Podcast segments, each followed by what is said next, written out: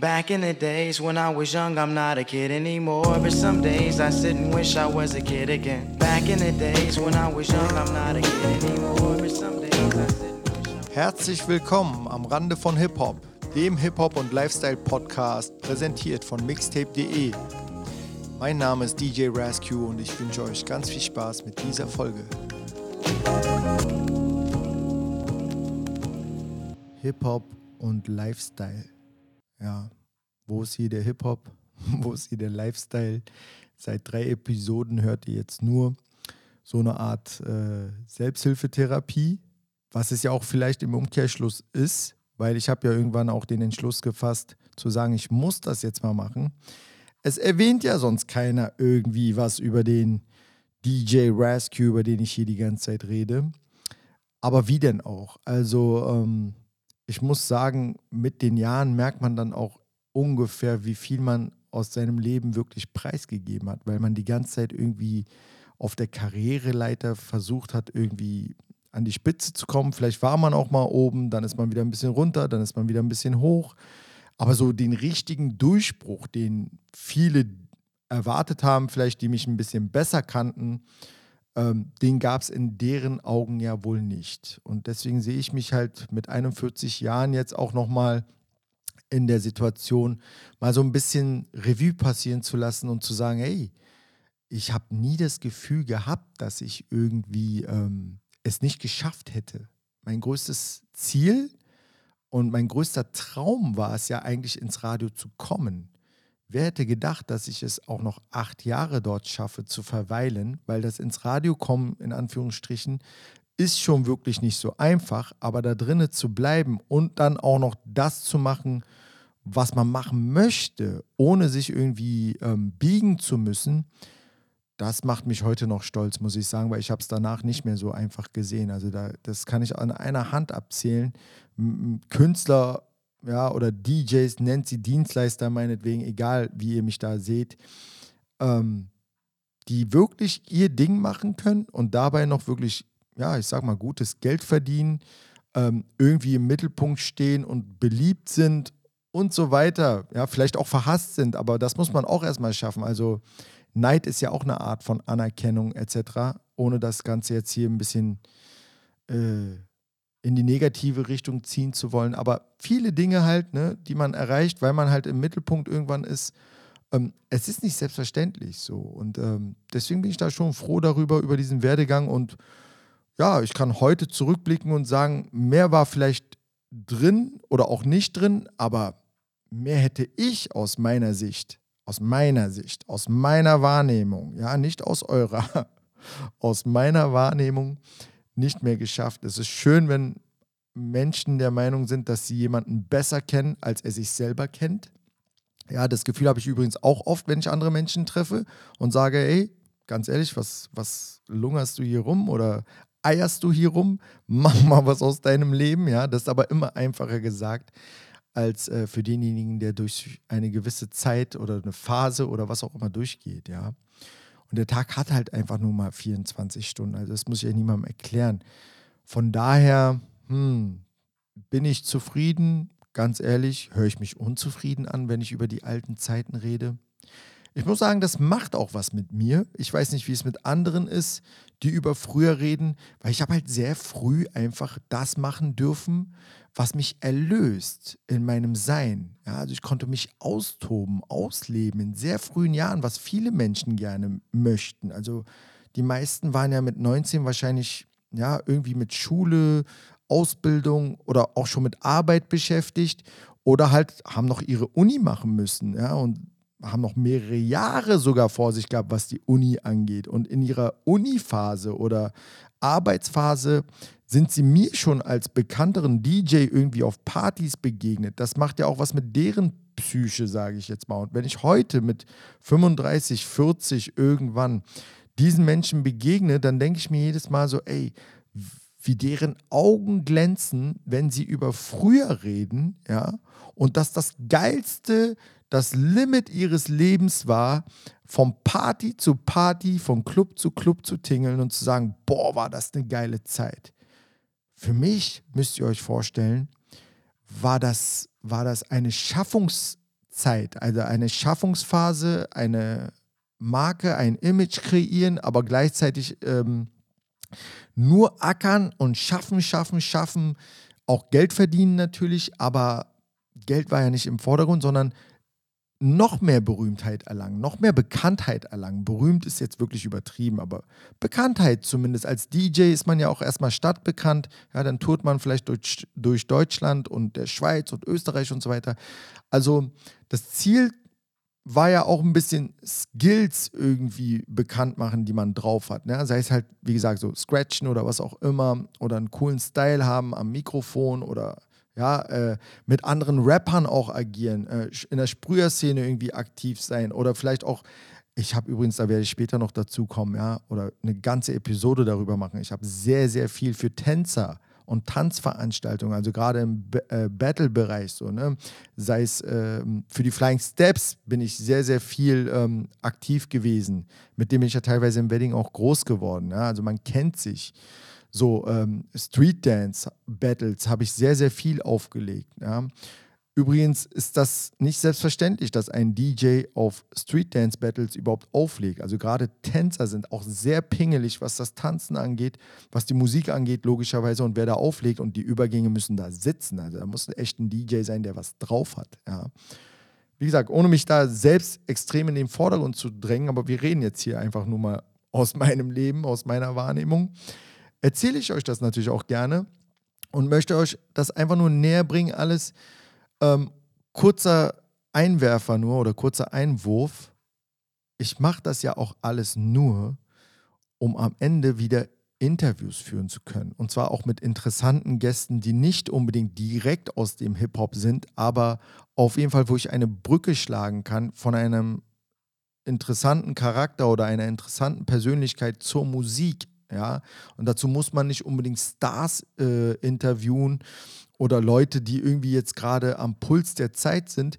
Ich finde es auch sehr interessant, einfach mal Musiker, ja, die sonst nie zur Sprache kommen, zu interviewen und so weiter.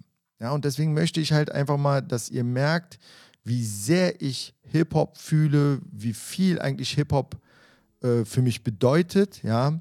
Und auch wenn ich die Sendung oder den Podcast hier äh, am Rande von Hip-Hop nenne, ja, ihr hört es ja hoffentlich raus, dass ich eigentlich Hip-Hop bin.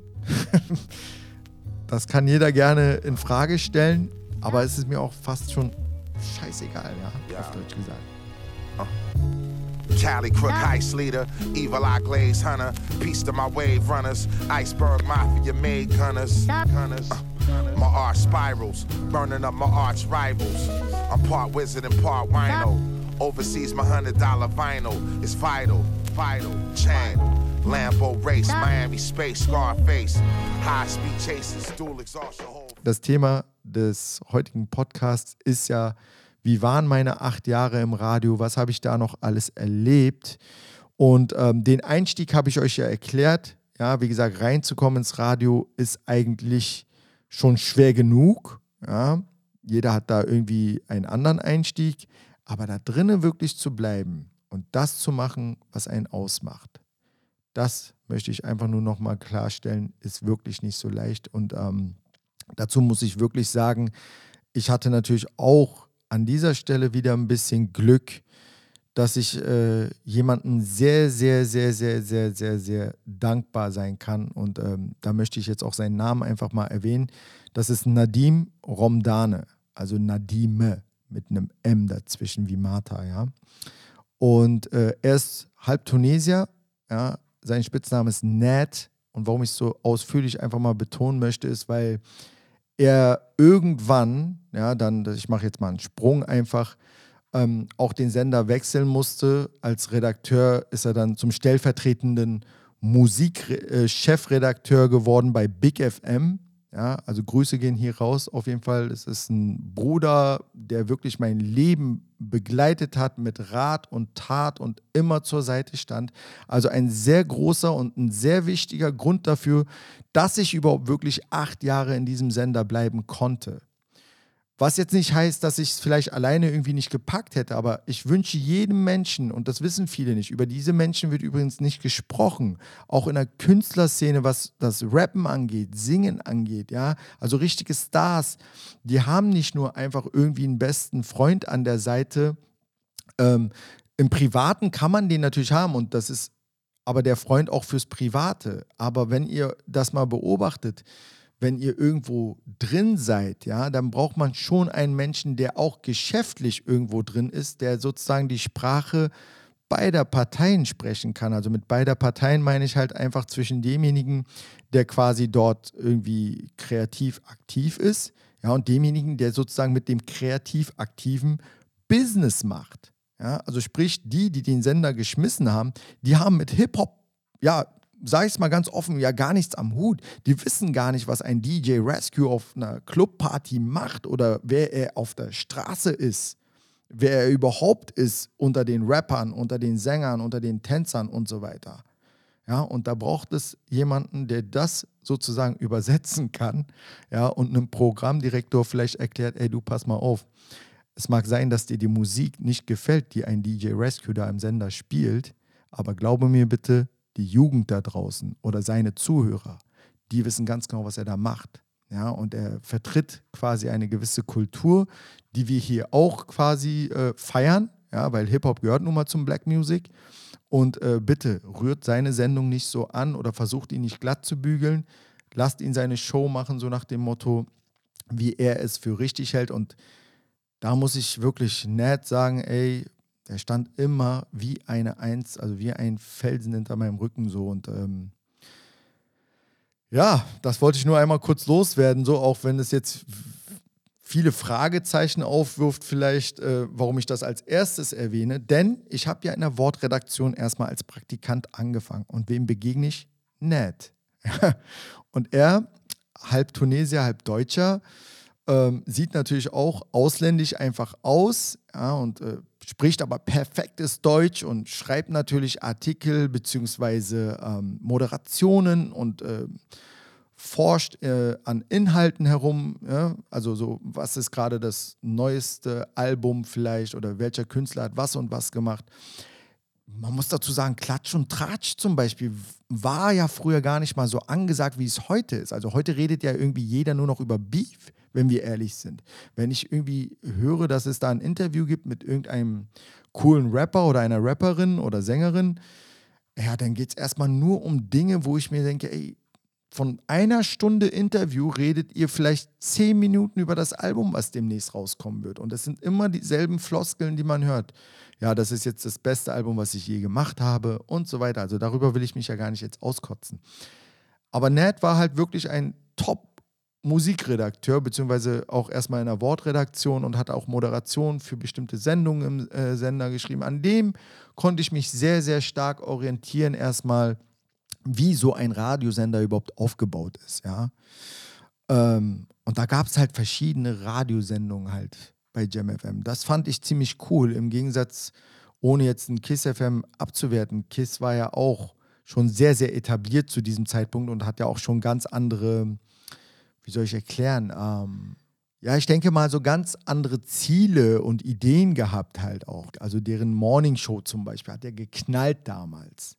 Ja, die war, die war sehr bekannt und ähm, haben halt auf andere Dinge eher geachtet. Jam FM hatte sehr, sehr viele Spartensendungen, was ich zum Beispiel als Hip-Hopper ja, oder als Hip-Hop-Nerd in dem Sinne ziemlich geil fand. Und ich denke, viele, die, die halt auch so auf diese Unterschiede ein bisschen Wert gelegt haben, dass man halt auch mal ein bisschen mehr Sparte hören kann, ja. Also jemand, der zum Beispiel gerne Reggae oder Dancehall hört, der das dann zwei Stunden am Stück hören kann. Wo gab es denn sowas mal? Ja, im deutschen Radio muss man dazu sagen. Und äh, wir hatten zum Beispiel eine Sendung, immer noch sage ich jetzt, wenn ich über Jim FM rede, rede ich immer noch von wir. Ne? Ich rede aus der Zeit von wir. Ähm, hatten wir die Sendung Jamaican Vibes. So, mit Michael Bert. Hier gehen auch nochmal Grüße raus. Der Typ, also dieser Moderator, Michael Bert, ja, wenn ihr den live erlebt hättet, also der hat diese Musik ja eingeatmet. Der hat Patois, also jamaikanisches Englisch, ja, hat er ja, äh, hat er ja schon fließend gesprochen. Und der hatte wirklich die hochkarätigsten jamaikanischen Künstler in seiner Show gehabt. Wir haben echt, wir sind aus dem Köpfe-Schütteln nicht mehr rausgekommen. Ned und ich manchmal. Wenn wir immer gesehen haben, wie er da rumgehüpft ist, rumgeschrien hat. Beanie Mann hat dann live einfach mal eine Stunde dort gespittet. Ja. Äh, live einfach in der Show. Also, das ist brutal. Ja. Irgendwelche jamaikanischen Künstler, die wir vielleicht nicht kannten, aber die einfach riesig waren in der Szene. Und ähm, das ist halt genau das, wovon ich hier rede, dass jemand einfach mal wirklich das, was er tut, fühlt. Und selbst wenn wir keine Ahnung haben, also auch heute noch, mich, mich kann man auf die krasseste Techno-Party stecken, so als Gast meine ich jetzt einfach. Und ich kann mich dafür begeistern, wenn ich tausend Leute da treffe, die halt voll drauf sind und einfach Bock haben auf abzuraven. Ja, dann kann ich da trotzdem Wasser trinken ja, oder eine Cola, aber kann, kann trotzdem Spaß haben mit diesen Menschen, weil ich sehe einfach, wie die es fühlen. Gut, das war jetzt vielleicht ein blödes Beispiel, weil die alle, alle drauf sind, meinetwegen, auf irgendwelchen Substanzen.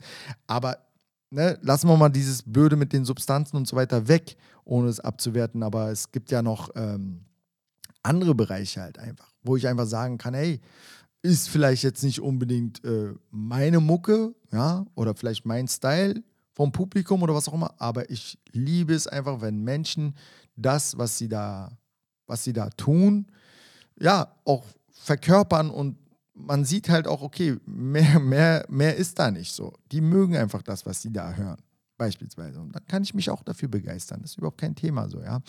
Aber das mal zu den einzelnen Sendungen, die wir hatten. Ja. Da gab es ja noch zum Beispiel die Jams Republik mit Nico Bielefeld. Ich würde behaupten, einer der größten, wenn nicht sogar, ja, die größte Deutschrap-Sendung äh, der ersten Stunde so. Im Radio wohlgemerkt auch. Ja, also klar, im Fernsehen gab es ja auch schon auf Viva oder MTV vereinzelte Sendungen äh, über Hip-Hop. Jetzt nicht mal so spezifisch Deutschrap. Ja, und Deutschrap hat ja noch so mehr oder weniger äh, die Geburtsstunde. Ja, aber man muss dazu sagen, James Republik hatte es schon damals sehr, sehr weit gebracht. So, da gingen auch nur die ganzen Künstler ein und aus und haben ihre CDs abgegeben, wollten, dass man unbedingt ihre Lieder spielt. Also Nico Bielefeld, auch hier nochmal Grüße auch an Nico, war auch einer der ersten Moderatoren zum Beispiel im Deutschrap, die heute gar nicht irgendwie in den Geschichtsbüchern richtig auftauchen. Also für mich gefühlt nicht. Das ist leider noch ein bisschen underrated, ja kann jetzt natürlich an den ganzen Sachen liegen, die heute auch nicht mehr angesagt sind. Also wer hört denn jetzt noch Radio, um Deutschrap abzuchecken? Ja, das, das ist ja schon alles auf ganz anderen Plattformen vertreten. Kann man halt deswegen auch niemandem verübeln. Aber das war halt so die Deutschrap-Sendung auf JamFM damals. Something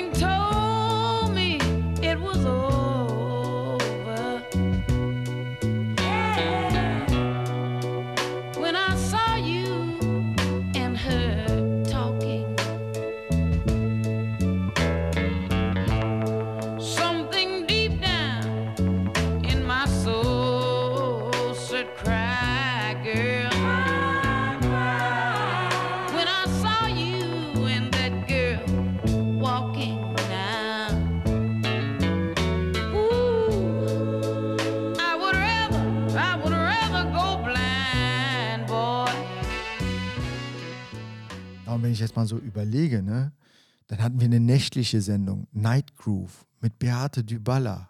Boah, das war die Stimme für ganz viele äh, da draußen, glaube ich, abends dann so.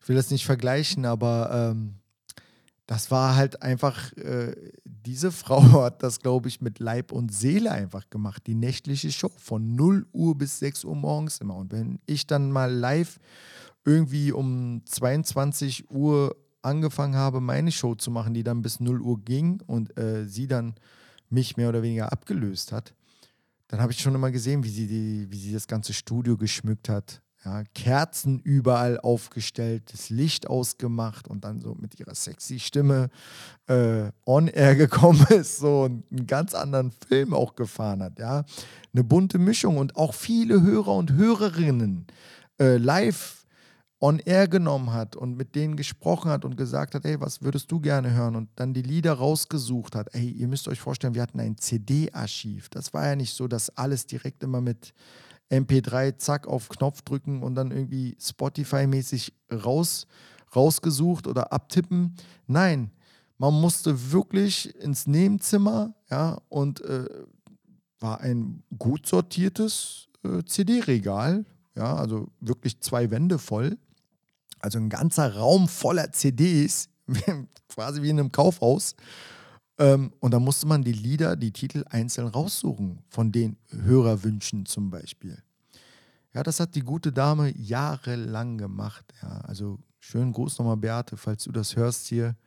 Ich weiß, äh, man quatscht nicht mehr so viel in den letzten Jahren, aber ich hoffe, ich hoffe wirklich allen JamFM-Mitgliedern geht es gut. Ich werde jetzt hier nicht alle einzeln aufzählen können und wird auch, glaube ich, jetzt nicht so interessant sein für den Hörer hier.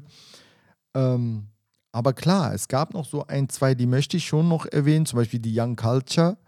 Äh, das war die Mittagsshow ja, mit Frank Nilsson und den erwähne ich jetzt einfach nur, weil mich immer viele fragen, äh, wer ist eigentlich dieses kleine Mädel, was immer eingesprochen hat? Äh, DJ Rescue, der ist cool, war? Oder ich zeige es euch hier mal kurz. Die heißeste Musik mit DJ Rescue, das cool war. Ja, das ist äh, die Tochter gewesen damals. Ich glaube, drei Jahre alt oder zwei müsste sie gewesen sein von Frank Nilsson. Also auch schon mal nochmal einen schönen Gruß auch an Frank. Ähm, war auf jeden Fall ziemlich lustig, dass er das damals äh, einsprechen lassen hat, womit ich auch irgendwie gar nicht gerechnet habe, aber das hat, hat Spaß gemacht. Habe ich dann irgendwann ja natürlich in fast all meinen Mixen benutzt. So. Das nur mal am Rande. Ähm, ja, aber zurück halt in die Wortredaktion. Also das, meine ersten Erfahrungen waren halt ähm, Moderation schreiben, Straßenumfragen machen, Themen sich überlegen, ähm, redaktionell und journalistisch natürlich auch äh, Beiträge raussuchen, aus dem Amiland natürlich ins Deutsche übersetzen. Das waren so die ersten Sachen, ähm, die ich gemacht habe und äh, viel auch von Ned halt gelernt habe zu diesem Zeitpunkt. Er war so mehr oder weniger auch ein Mentor, ja, und er war auch zwei Jahre älter als ich oder ist zwei Jahre älter als ich. Und ähm, wir haben uns auch viel über Hip-Hop ausgetauscht. Also er war auch so ein Nerd, der sehr, sehr viel Underground-Rap gehört hat, ja.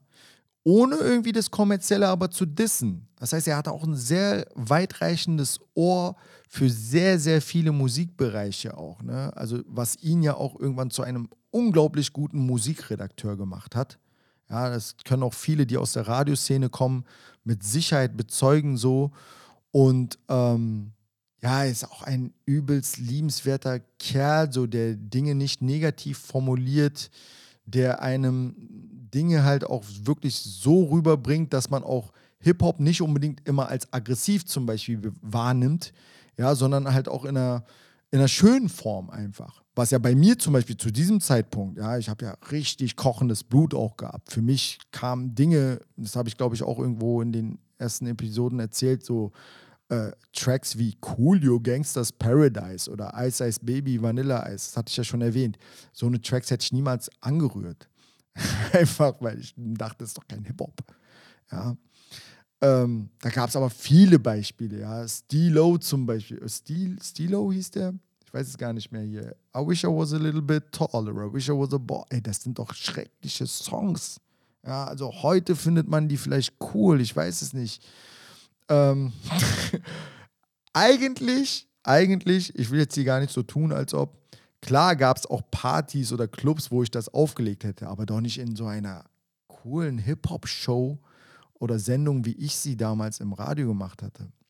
Und da kommen wir ganz kurz, ich mache mal nur einen Sprung, was meine Vorbilder angeht, ja ähm, als ich jetzt gesagt habe, dass ich als kleiner Junge Radio gehört habe und gewisse Namen erwähnt habe, wie Rob Green oder Rick Delal und sowas, das waren ja keine Vorbilder. Das waren einfach nur zu diesem Zeitpunkt wirklich Leute, die im Radio waren. Mir ging es eher darum, äh, wie Radio gemacht wird. Und Vorbilder, wenn man von Vorbildern spricht, das war eher so in Richtung Hip-Hop tatsächlich. Einer der ersten war Funkmaster Flex ja, von Hot 97 der wirklich brutal diese Energie hatte, die ich auch über DJ Pete Soul so ein bisschen beschrieben habe.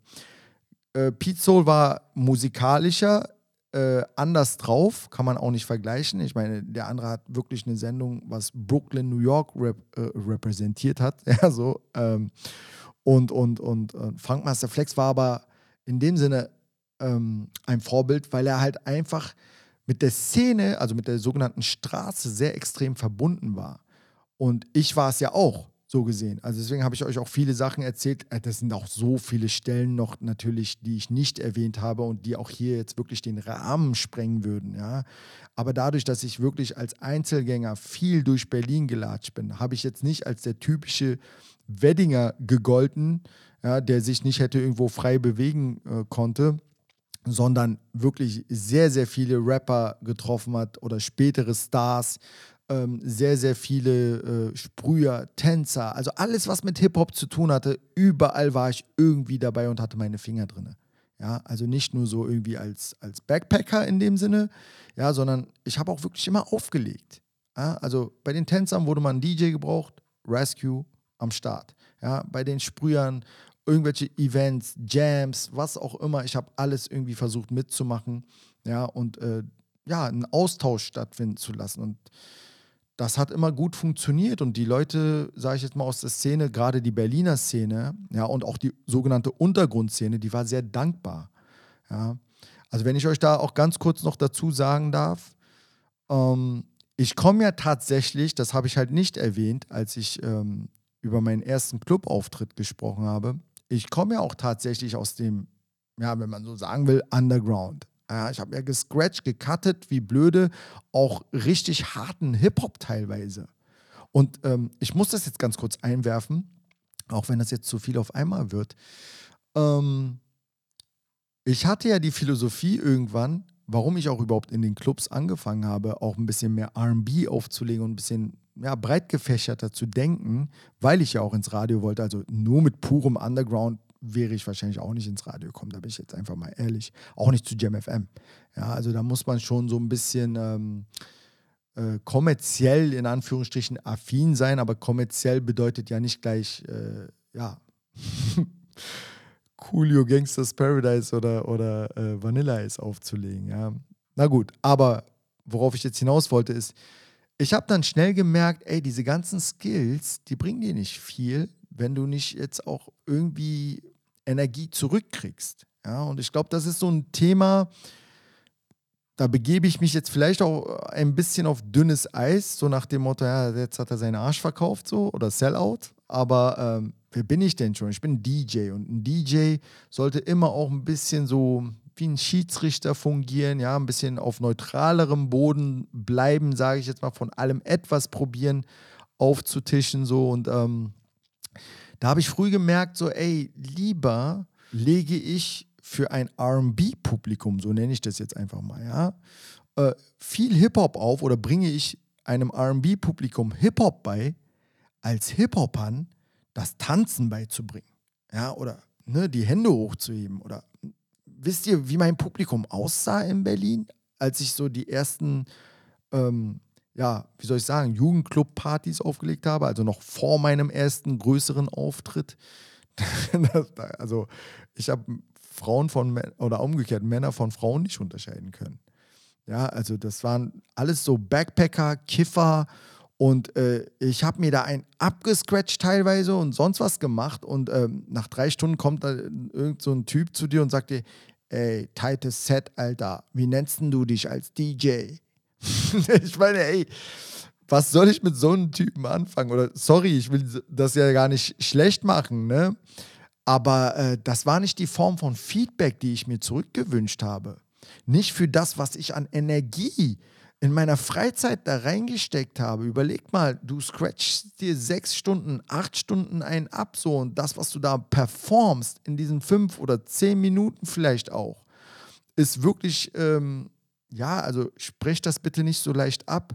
Das gilt aber auch für, fürs Tanz, Tanzen. Das ist sehr undankbar. Ne? Also da springt einer in die Mitte, macht einen Kopfdrehen oder einen übelsten, krass schwer zu trainierenden Move, für die es Monate, Jahre manchmal dauert, die so gut aussehen zu lassen. Und ich habe dann auch immer gesagt, ey, wenn das, was ich tue, leicht aussieht für dich oder euch, ja, dann mache ich es halt einfach verdammt gut. Und darauf kommt natürlich keiner, weil er sich denkt, geh mal weg, das kann ich doch auch. Bis er es dann selber probiert. Ja? Haltet mal die Hand einmal auf die Schallplatte und dann will ich mal sehen, ob da dieselben Geräusche rauskommen, äh, die wir DJs so drauf haben. Und äh, das möchte ich gerne so bildlich erklären, damit halt einfach mal ein gewisser Respekt auch vor dieser Kunst heute noch herrscht. Mag sein, bis jetzt hört vielleicht auch schon gar keiner mehr zu. Ja, aber es ist sehr wichtig, dass das äh, auf den Punkt gebracht wird und mit Sicherheit könnte man das jetzt noch extremer auseinanderpflücken.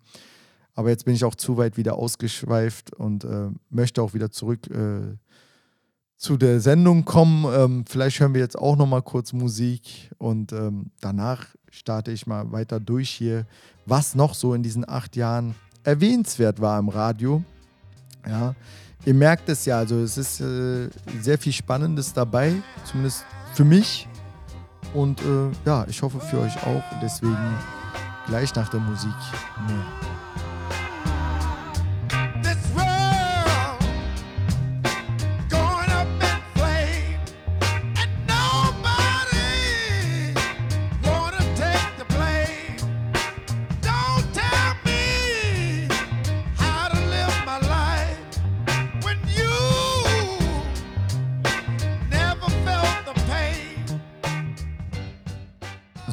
Wir sind immer noch beim Thema 2001 bis 2008 bei JamFM im Radio und da ist natürlich so viel passiert. Jetzt habe ich euch ein bisschen vereinzelt aus den Spartensendungen erzählt, was es da so gab. Und es gab natürlich meine Mixshow, die, wie gesagt, die ersten zwei bis drei Jahre äh, nicht moderiert werden durften von mir sondern ja, ich habe einfach sogenannte Jingles gesammelt, für die auch die Redaktion teilweise oft verantwortlich war. Also nicht jeden Star, den ihr hört in meiner Show, ja, habe ich auch wirklich live getroffen, aber die meisten schon. Ja, es wird ja oft gefragt, ey, woher hast du eigentlich diese ganzen Jingles? Hi, this is Rihanna and you listening to my man DJ Rescue. Hi, this is Beyoncé. Hi, this is Chris Brown. Also ich kann euch nur mal so ein paar vereinzelt natürlich nennen, die ich wirklich getroffen habe. Rihanna zum Beispiel war 17, das habe ich irgendwann mal in einem Podcast mit DJ Pete erzählt gehabt. Äh, nicht Pete Soul übrigens, sondern Pete von der Chaos-Loge, beziehungsweise heute bekannt äh, bei Top Tier Takeover. Ja, mit dem hatte ich ja auch mal einen Podcast, da hatte ich die Story mal erzählt. Äh, die kann ich jetzt auch ganz kurz nur anschneiden. Rihanna war 17, als ich sie getroffen habe. Sie hatte in Deutschland eine Clubtour beispielsweise und sollte vier Shows spielen.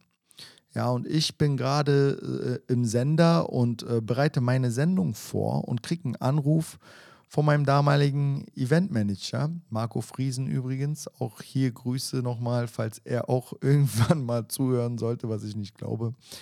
Aber ähm, und ruft an äh, im Studio, während ich gerade sozusagen äh, die Sendung vorbereite, also meine, und sagt, ey, äh, eine neue Künstlerin, ja, ich weiß nicht, vielleicht kennst du die Rescue. Äh, Rihanna möchte in Deutschland vier Clubtouren, äh, Entschuldigung, ja, wie sagt man, vier Termine spielen, sozusagen. Darunter waren halt auch äh, Fernsehshows. Ja, damals glaube ich auch auf Viva und so, und in München, Köln und Hamburg und Berlin, irgendwie so. Äh, würdest du für sie auflegen?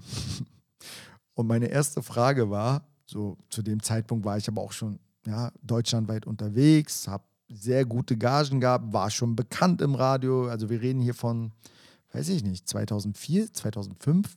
Wann kam Rihanna raus? Müsste ich jetzt selber googeln. Aber wir wissen ja alle, ihre erste Single war Ponde Replay. So, und zu diesem Zeitpunkt, auch wenn Jay-Z sie gesigned hat, war gar nicht ersichtlich, auch mucketechnisch nicht ersichtlich, dass aus dieser Frau das wird, was sie heute ja ist.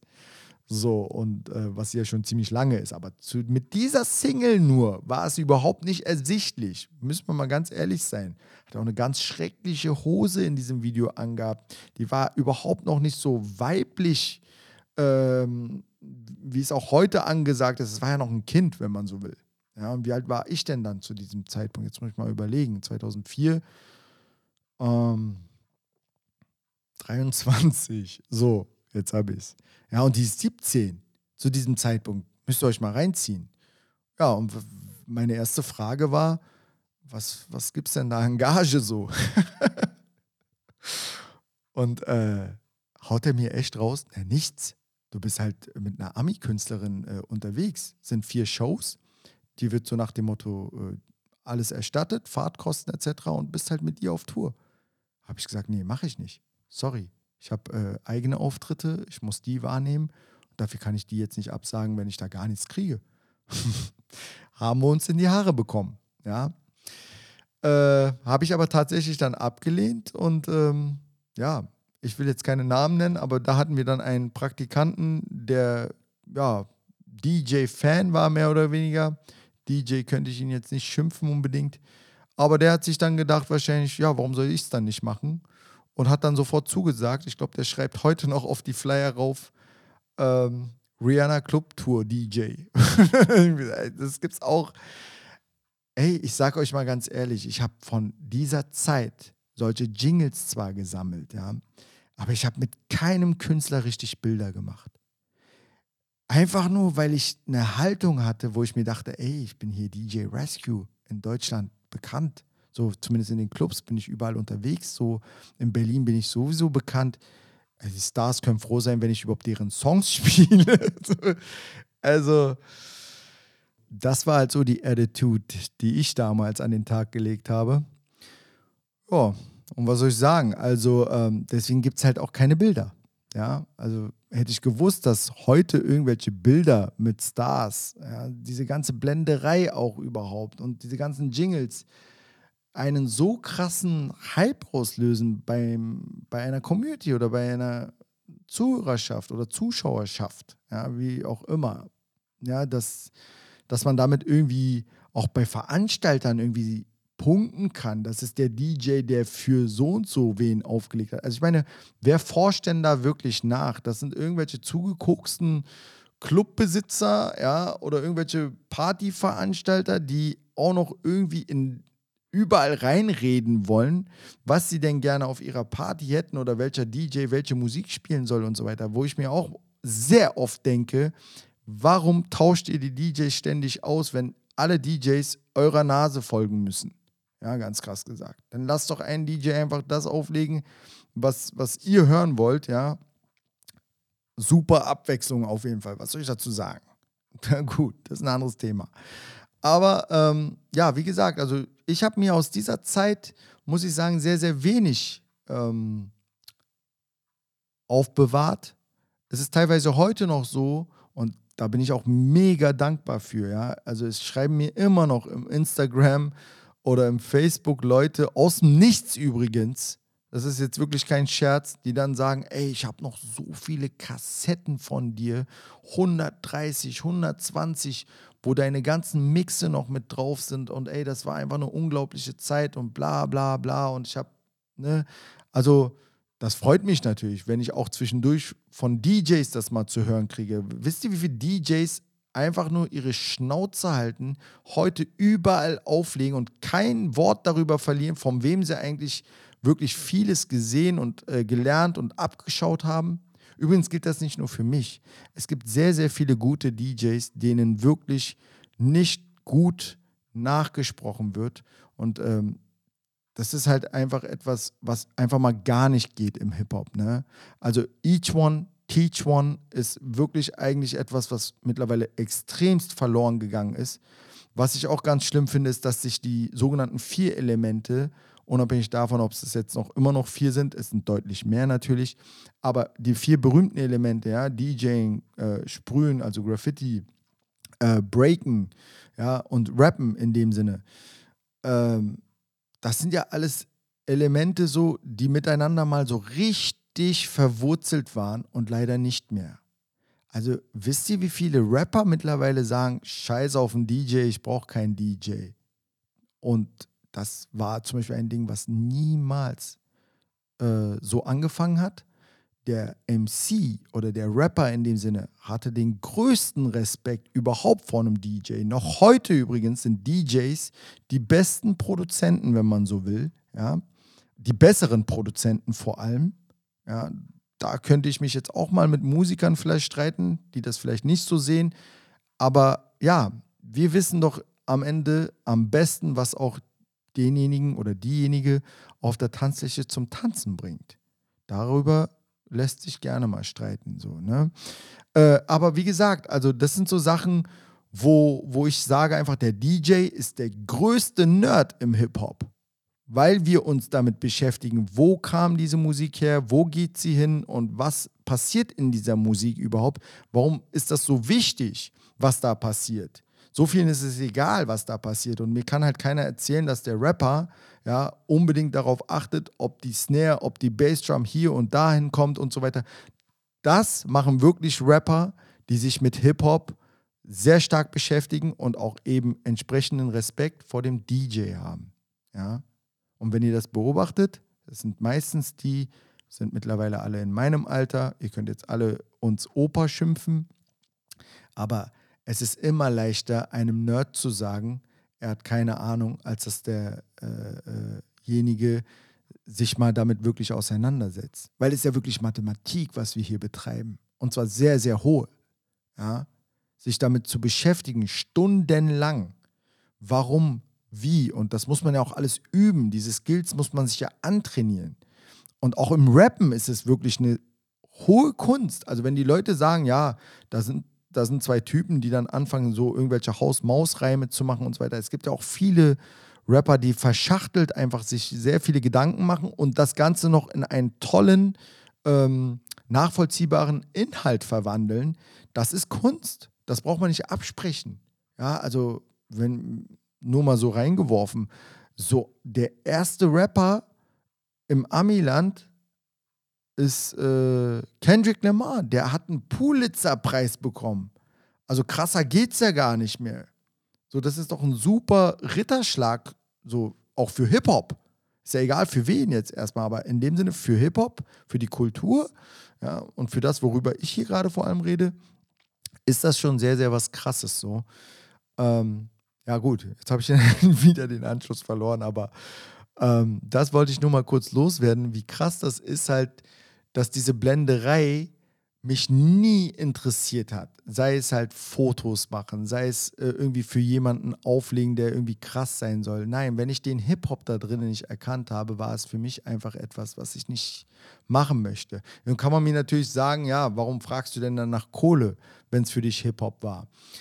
Aber wisst ihr, ähm, wenn du in Hip-Hop etwas hinein investierst, und ich habe ja nicht nur einfach nur Blut und Schweiß hinein investiert, sondern ich muss ja auch irgendwie davon leben können. Ich rede ja hier nicht von Unsummen. Ich rede ja hier nicht davon, dass ich irgendwie Tausende von Euros pro Auftritt haben wollte. Es geht ja auch am Ende darum, die Masse macht es meinetwegen. Aber wenn es heißt, ja, du kannst froh sein, dass du mit Rihanna unterwegs bist, ja, die kann froh sein, dass sie mit DJ Rescue unterwegs ist, ey. Und jetzt? Also das ist doch Bullshit. So dieses Argument auch bis heute wird man mit solchen Argumenten leider einfach nur verarscht. Es ist so. Also, ne, es ist okay.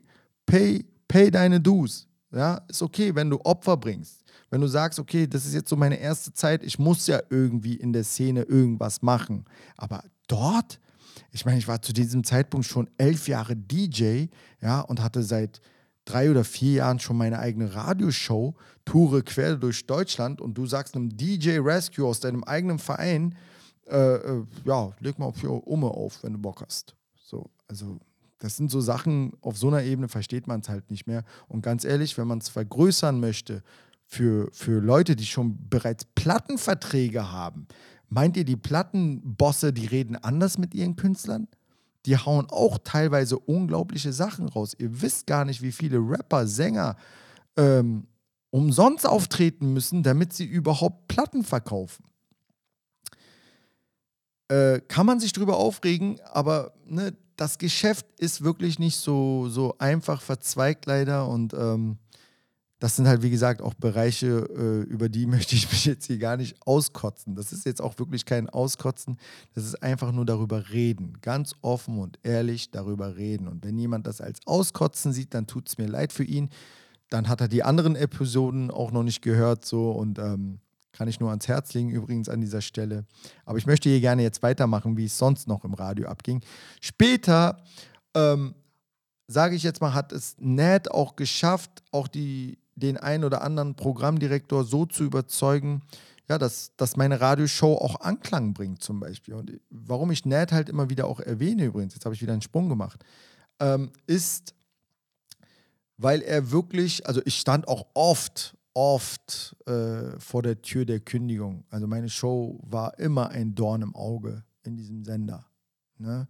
Weil halt meine Show wirklich sehr, sehr amilastig geklungen hat. Also Funkmaster Flex, wie gesagt, als einer der ersten Vorbilder, die es vorgemacht haben, irgendwie Künstler alle auf eine CD zu packen, ja, und die dann auch noch für ihn extra freestylen, das war so die Vision, die ich ja auch hatte. Ich war ja berlinweit auch vernetzt. Also ich hätte wirklich, wenn man mich gelassen hätte sogar, hätte ich jede Woche irgendwelche krassen Rapper aus dem Untergrund und so weiter gehabt. Ich meine, ich war ja connected schon zu diesem Zeitpunkt mit sehr, sehr vielen Rappern auch aus Berlin. Und später hatte ich ja dann auch einen Cool Savage in meiner Show, ja, der dann zu diesem Zeitpunkt dann kam das Urteil neu raus zum Beispiel. Hatte live bei mir in der Show performt, ey, und ich hatte Serverabsturz auf meiner damaligen Homepage, weil ich die Sendung hochgeladen hatte und alle das hören wollten. mc.com war für einen Tag komplett tot, als Savage sowieso diesen Song gedroppt hat. Ja, aber in meiner Show hat er gefreestylt auf auch noch so Ami-Beats, die ich aufgelegt habe. So eine Show gibt es zum Beispiel gar nicht. So eine Show gibt es aktuell nicht. Warum gibt es das nicht? Ich verstehe das auch nicht. Wenn die Rapper doch alle so krass rappen können, gerade in Deutschland, warum legt nicht irgendein DJ einfach mal ein paar Instrumentale auf und der Rapper dort freestylt mal wirklich frei nach Schnauze? Also es ist schön, dass wir jetzt ein Top-Tier-Takeover haben, wo das auf der Bühne stattfindet. Völlig geil, so 8 Mile mäßig. Aber es ist traurig, weil an sich hat das, ja, geht das nicht nur zurück bis zu 8 Mile. Das muss zurückgehen bis, bis in die 80er teilweise, ja. Da, wo Hip-Hop entstanden ist, teilweise sogar bis in die 70er vielleicht. Einfach weil es normal ist, dass man das Mikrofon rausgibt, Instrumentale auflegt und derjenige macht was mit diesem Mikrofon. Am besten dann halt auch was inhaltlich äh, Cooles. So, ne? Und dass es hier nicht funktioniert, dass wir diesen Hip-Hop-Lifestyle hier nicht ausleben können, so wie er eigentlich auch gedacht war, das finde ich als Hip-Hopper der ersten Stunde, sage ich jetzt mal, und ja, so aus meiner Sicht jetzt, natürlich bin ich nicht der erste Hip-Hopper in dem Sinne, aber ne, wenn ich mittlerweile als Hip-Hop-Oper gesehen werde, was ich traurig finde, ähm, dann finde ich es schade halt einfach, dass diese Kultur auf diese Art und Weise nicht weitergetragen wurde und leider nur wirklich bis zu diesem Film Eight Mile zurückreicht in den Köpfen der heutigen Rapper. Und noch schlimmer ist, dass sie sich wirklich, und ich will nicht alle damit angreifen, aber wirklich 90 Prozent greife ich gerne an, wenn die sich angegriffen fühlen möchten. 90 Prozent der jetzigen Deutschrapper, und ich rede von allen, die bis, ich sag mal ganz offen, bis 25, 30 in dem Sinne, ja, äh, trauen sich niemals, dass ich hier eine Platte auflege und die fangen darauf an, mal zu rappen. Bin ich mir 100 pro sicher. Das darf es eigentlich nicht sein. Dafür haben die dann auch wiederum keinen Respekt vor einem DJ. Also, sorry, aber etwas, was mir wirklich sehr nahe geht, weil ich als DJ immer die Rapper zu, zusammengezogen habe. Ja. Am liebsten würde ich sogar äh, zwei Leuten irgendwie, keine Ahnung, die Möglichkeit geben, sich zu vertragen, was Gutes für Hip-Hop zu tun. Also Hip-Hop ist ja auch zwar eine Battle-Kultur, aber die ist ja genau deswegen entstanden, damit wir uns nicht gegenseitig irgendwie schlagen oder abstechen oder wie das, was halt auch alles heutzutage gemacht wird. Also das hat sich ja echt in eine Richtung verwandelt. Übrigens nicht nur hier, ja, sondern mit Sicherheit auch in den USA ist es ja nicht anders. Ich meine, wir, wir erleben aus den USA richtig Tote. Ja, die, die schießen sich ja über den Haufen. Dagegen ist das hier ja noch ein Witz, wenn wir mal ehrlich sind. Und hier ist es auch schon nicht mehr witzig. Aber versteht ihr? Das ist etwas eigentlich, wo, wo Hip-Hop eigentlich aufhört, wenn man so will. Ja. Und ähm, da muss es eigentlich äh, anders zugehen und ich wünschte mir, ähm, dass diese Dinge halt einfach auch berücksichtigt werden. Vielleicht kann ich auch was mit diesem Podcast hier bewirken. Also mich freut es ja auch, wenn, wenn ja, Leute das auch ähnlich sehen. Und ja, wenn es einige nicht ähnlich sehen, dann bin ich auch gerne damit äh, bereit, ähm, ja, in eine in ein Gespräch zu gehen zumindest, ohne dass das hier in einer Diskussion oder Grundsatzdiskussion ausartet. Ja, und äh, beschimpft mich gerne als Hip-Hop-Nazi, auch wenn ich diesen Begriff ja übelst hasse. Ja, aber ich würde schon sagen, so, es gibt Dinge, die, die, die, an denen möchte ich schon gerne noch festhalten, heißt aber nicht, dass ich jetzt auf Krampf unbedingt jetzt hier diese Hip-Hop-Fahne hochhalte und sage, ja, das Hip-Hop muss so klingen und Hip-Hop muss jetzt hier und Hip-Hop da. Nein, aber ähm, zu diesem Zeitpunkt halt, wir sind ja immer noch von 2001 bis 2008, ähm, wäre es einfach für mich nicht denkbar gewesen, ähm, ja, gewisse, gewisse kommerzielle Dinge im Hip-Hop jetzt so zu sehen, dass ich sie jetzt unbedingt vermarkten muss. Jeden Scheiß, den ich habe, muss ich vermarkten. Ich habe Rihanna getroffen, alles klar, mache ich sofort. Ne, ich habe den und den getroffen, ja klar, mache ich sofort. Und am besten auch ein Foto und hier noch ein Autogramm und da noch das und dies. Ja, also ein bisschen flexen, wie man heute so schön sagen würde. Klar, macht man das, aber nur, damit halt meine Radioshow so klingt wie sie klingen soll in meiner Fantasie, aber auch gleichzeitig so, wie ich halt das von meinen Vorbildern in dem Sinne kannte, ja, also wie schon erwähnt vom Funkmaster Flex oder so. Deswegen habe ich es gemacht, weil ich Fan der Musik war, weil ich Fan von Hip-Hop war, weil ich dachte, ey, so wird es gemacht, das ist korrekt, das ist richtig. So, ne, und ähm, ja, das war halt so die Energie, sage ich jetzt mal, und so hat auch meine Show geklungen. Und als ich dann auch angefangen habe zu moderieren und äh, habe so auf meine Art und Weise, so wie ihr mich jetzt auch jetzt vielleicht hört, natürlich auch viel jünger jetzt, ne? das kann man auch nicht vergleichen, da hat man reingeschrien, ja, da war es auch noch an, angesagt, irgendwelche dänglichen Wörter meinetwegen reinzuwerfen, wobei dieses Denglisch-Thema heute ja schon viel schlimmer geworden ist. Also ich benutze solche Wörter wie safe, safe, safe. Jedes zweite Wort, sowas benutze ich nicht. Komme ich mir albern vor. Aber es gibt schon noch natürlich Sachen, die ich auch übernehme, wenn es danach geht. Bleibt ja auch einem nichts mehr übrig. Also man trifft ja auch keine normalen redenden Menschen mehr, hat man das Gefühl. Ja? Das, umso schwieriger fällt es mir auch zum Beispiel manchmal nicht zu Berlinern, ja, oder äh, Wörter wie Alter äh, in die Mitte zu schmeißen oder war. Das ist halt typisch Berlin so irgendwo, um auch zu zeigen, dass man vielleicht aus Berlin kommt. Ich weiß es nicht. Ja, Schön und gut. Also, als ich dann angefangen habe, meine eigene Show zu moderieren, und zwar die Jam Joints. Ja, wer sich daran noch zurückerinnern kann, diese Show habe ich dann wirklich fünf Jahre gemacht. Das fing dann wirklich irgendwie 2003 an, glaube ich, und dann habe ich das auch bis zum Ende durchgezogen, bis 2008. Parallel aber auch die 0 Uhr bis 6 Uhr morgens Show einmal die Woche. Das war die Horrorshow wirklich, weil ich da überall immer live gestanden habe im, im Studio, nachts. Ja, 0 Uhr bis 6 Uhr morgens, Sonntag auf Montag ey, wie viele Freunde ich hatte zu diesem Zeitpunkt, die auch so Nachtschichten hatten in irgendwelchen Fabriken, die dann halt auch im Sender angerufen haben und dann, weil es spannend war, auch einfach ihren Kumpel irgendwie im Radio zu hören und gesagt haben, ja, ey, Rescue, spiel mal das und das und mach mal hier und mach mal da und das war schon lustig. Dann muss man irgendwie die Nacht rumkriegen. Manchmal wusste ich auch schon gar nicht mehr, was ich schon zweimal gespielt habe oder dreimal. Egal, gescratcht und gemacht und getan und ein bisschen gequatscht wusste nie so richtig, wer hört mir eigentlich zu, wer nicht. Hat auf jeden Fall sehr, sehr großen Spaß gemacht, auch am Ende und hat auch viel bis heute geprägt anscheinend. Also an diese Nachtshow erinnern sich noch sehr, sehr viele komischerweise, während ich dachte, mir hört keine Sau zu. Ja, also wer soll denn da zuhören um 2 Uhr nachts oder um 3 Uhr morgens? ja, war schon, war schon ziemlich cool so. Ja.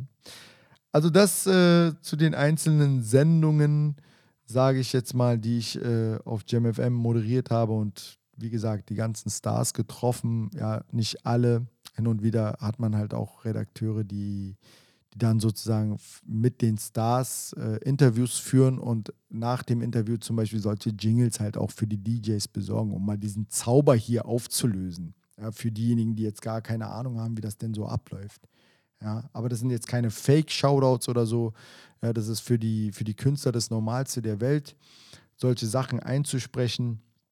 Und äh, die wissen ja dann auch, dass wir deren Songs spielen und dass es dann cool rüberkommt, wenn die so teilweise ähm, den Namen des Moderators oder des DJs in den Mund nehmen. Ja, zurück halt. Wen habe ich, wie gesagt, damals alles in meiner Show gehabt? Das war Savage, Mel Beats, Megalo. Da würden mir noch echt einige mehr einfallen. Ich werde mal hier am Ende des Podcasts ähm, auf jeden Fall ein, ein ach, wisst ihr was? Ich spiele es mal jetzt vor.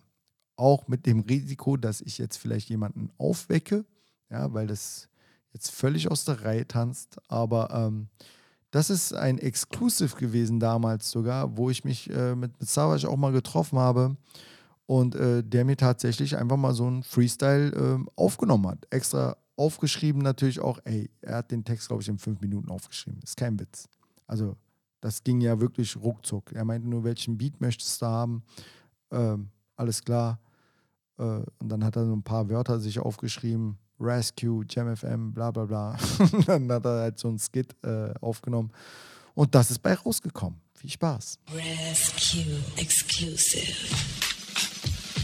Guck, ihr macht nicht Rap-Musik, ihr macht Rap-Musik, gebt euch Rescue auf JamFM, Fights und Black Music. Guck, ihr macht nicht Rap-Musik, ihr macht Rap-Musik, gebt euch Rescue auf JamFM, Fights und Black Music. Guck, ihr macht nicht Rap-Musik, ihr macht Rap-Musik. Guck, ihr macht nicht Rap-Musik, ihr macht Rap-Musik. Guck, ihr macht nicht Rap-Musik, ihr macht Rap-Musik. Guck, Ihr macht nicht Rap-Musik, ihr macht Rap-Musik. Gebt euch Rescue auf MFN, Feind zum Black Music. Ich bin der Beste am Mic und der am Fader. Ich führe eine Armee am wie Russell Crown. Gladiator salutiert mir oder ich komm und whip deine Ass. Sie bekommt den besten Shit im Radio. Mixed by Red, exclusive Team Shit. Alles davon. Ich geh ans Mic, spit, burn alle davon. Mein Flow der Hit, der Shit, der jeden beerdigt. Das macht dich fertig und fuck dich ab ehrlich. Ich kann's verstehen, Motherfucker. Du kannst sehen, Motherfucker. Ich dreh brutal auf. Du hörst Rescue im Radio. Dreh nochmal auf. Gib dir die Soundpumpes, sag's deinen Kumpels, sag's deiner Frau. Rest der Grund, dass ich keine Platten mehr kaufe. Er ist der Beste im Game, ich kaufe Science und unterschreibe es, untertreibe nicht, wenn ich meine, er ist der einzige Rescue.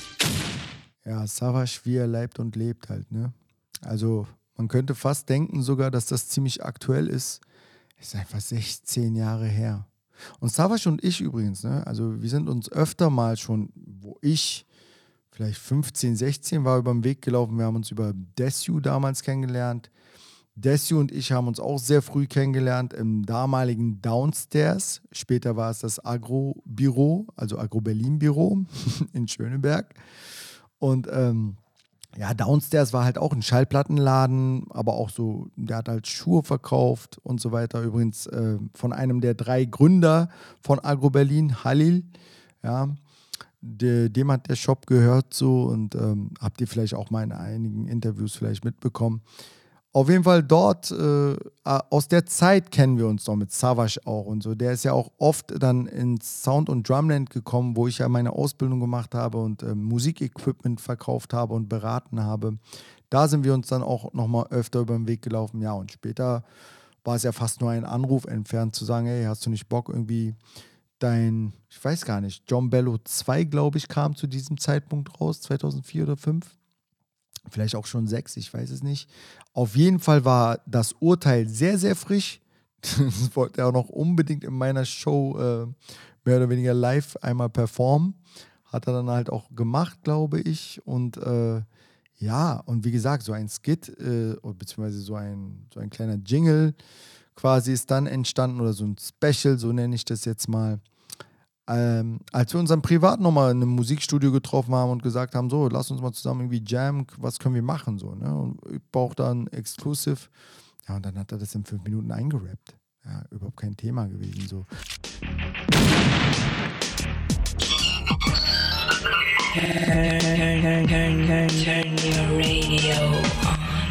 Yeah, yeah, ADM aus die Maus.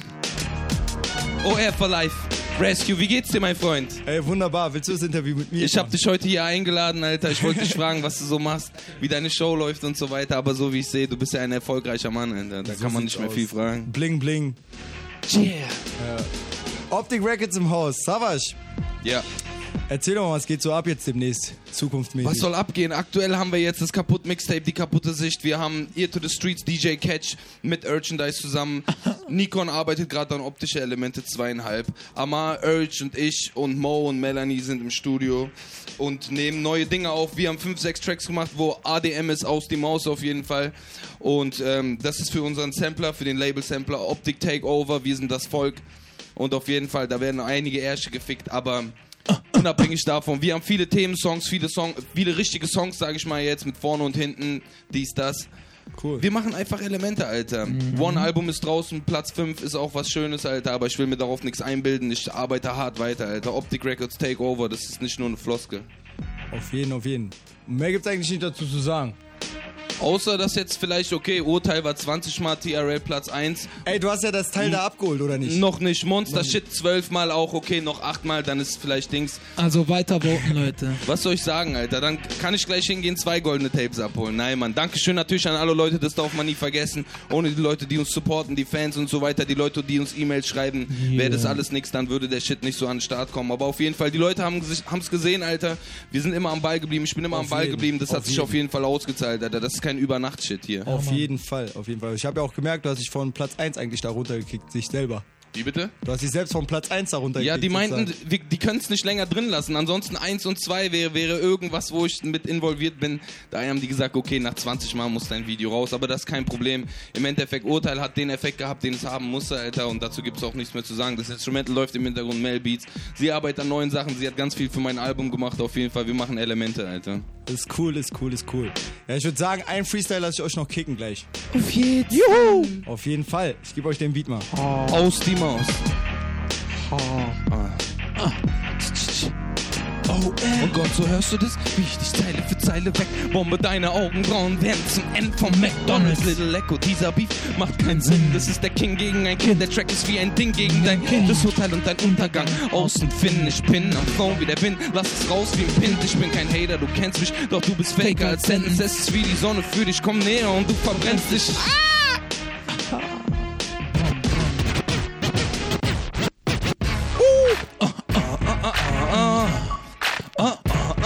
John Bello, coming soon. Optic Takeover, wir sind das Volk. Let's do Yes. this. Ah, yes, yes, yo, der King ist back, yo. Spit Feuer und Flammen für euch auf diesem Track, yo. Moment, zeig etwas Respekt, yo, als wär ich dein Rektor. Sonst macht's nur Breck, yo, und du bist dann weg, yo. Hört ihr das? Dieser Flow war grad simpler und simpel. Deine Frau will nicht reden, sie will nur pimpern und pimpern. Ich steck in ihr im Hintern Spritz und lass sie trinken, das Flitschen. Ich hab keine Zeit für Kinderspiele, Kinkerlitzchen, Motherfucker, was? Ich bring mehr Heat als frische Pizzen. Du willst auf die Bühne nach Miss Bitten, bitte lass die Witze. Bitte, Homie, sieh es sein, das geht nicht mehr. Meine Konkurrenz ist wie Elvis, sie lebt nicht mehr. Kein Comeback, komm, keck, das geht nicht mehr. Ehrlich, das Cash macht mein ganzes Leben erträglicher. Ihr tragt Trucker-Caps wegen Pharrell. Ich dagegen Spitfire auf diesem Beat hier nur wegen dem Geld. Puh, ich war mit 16 aus der Schule raus. Ich weiß nicht, wofür man Schule braucht. Mein Lehrer war eine schwule Sau. Und ich scheiß auf euren Rap wie MC René. Ich war noch wack, doch besser als ihr jetzt damals auf NLP. Und das ist wirklich ein Armutszeugnis. Ich schmeiß Geld aus dem Fenster und schrei, wir machen Party, Leute. Wo sind die Partybräute? Und Chicks kommen angerannt, nehmen meinen Schwanz in die Hand und saugen mir den Sack klein wie Rosinen, bis ich nicht mehr kann. Und das ist das, was ich meine, dieser schöne Austausch, dieser Hip-Hop-Moment, ja, äh, den wir da hatten. Einfach mal kreativ zu sein, fünf Minuten mal was zusammen machen. Da bricht man sich nichts ab und das hat so einen riesen Impact auch bei den Zuhörern später. Ich bin mir auch ziemlich sicher jetzt, wo ihr selber gerade das gehört habt, ja, macht das ja was, das flasht doch. Ja, oder wie sagt man, flex doch. Damit flexen wir ihn doch heute. Nein, aber ja, ich will es gar nicht ins Lächerliche ziehen, weil ich bin wirklich ein Riesenfan von solchen Sachen. Und äh, heute habe ich auch wirklich die Zeit dafür und versuche halt auf dieser Ebene, sage ich jetzt mal, mit Moderation, mit äh, Podcasts, mit ja, bleibenden Werten. Ja, es soll ja auch einen pädagogischen Wert haben, was ich hier mache. Vielleicht bringt es ja was dem einen oder anderen. Ja, und wenn auch nur, keine Ahnung, eine kleine Inspiration entsteht, ja, etwas zu schaffen, ey, dann freue ich mich doch. Alles, was ich doch nur möchte, ist Liebe geben und Liebe kriegen. Ja?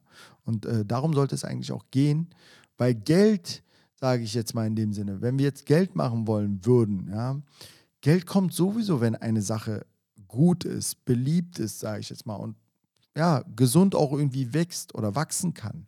Und diesen Raum möchte ich auf jeden Fall hier geben, weil ich auch äh, gerne eine Community schaffen möchte, die auch bereit ist, sich genauso mir gegenüber zu öffnen und äh, mit mir einen Austausch äh, haben zu wollen, angeregt zuzuhören, angeregt auch, ähm, Kritik zu geben, meinetwegen, ja, oder Ideen vorzugeben oder einfach mal Dinge auch zu teilen. Ich bin mir auch nicht zu schade dafür zu sagen, ich habe es von dem und dem oder ich trage das von dem und dem hier und da weiter. Ähm, das, das, also solche Ego-Probleme gibt es oder gab es zum Glück noch nie bei mir. Ja, ähm, weil ganz ehrlich, wer erfindet denn hier jetzt das Rad neu? Also auch ich habe mehr Vorbilder, deutlich mehr Vorbilder gehabt, wenn man so will, ähm, als nur ein Funkmaster Flex, den ich hier jetzt gerade erwähnt habe. Auch übrigens im deutschen Raum. Also ich habe ja auch eine, eine DJ-Sendung äh, vor Jahren, wie ihr wisst, schon gestartet, aber dazu komme ich in einer der anderen Episoden, weil das hat eine ganze Folge für sich verdient, ja, die Mixtape.de Geschichte und die Interviews, die ich quer durch Deutschland mit DJs gemacht habe.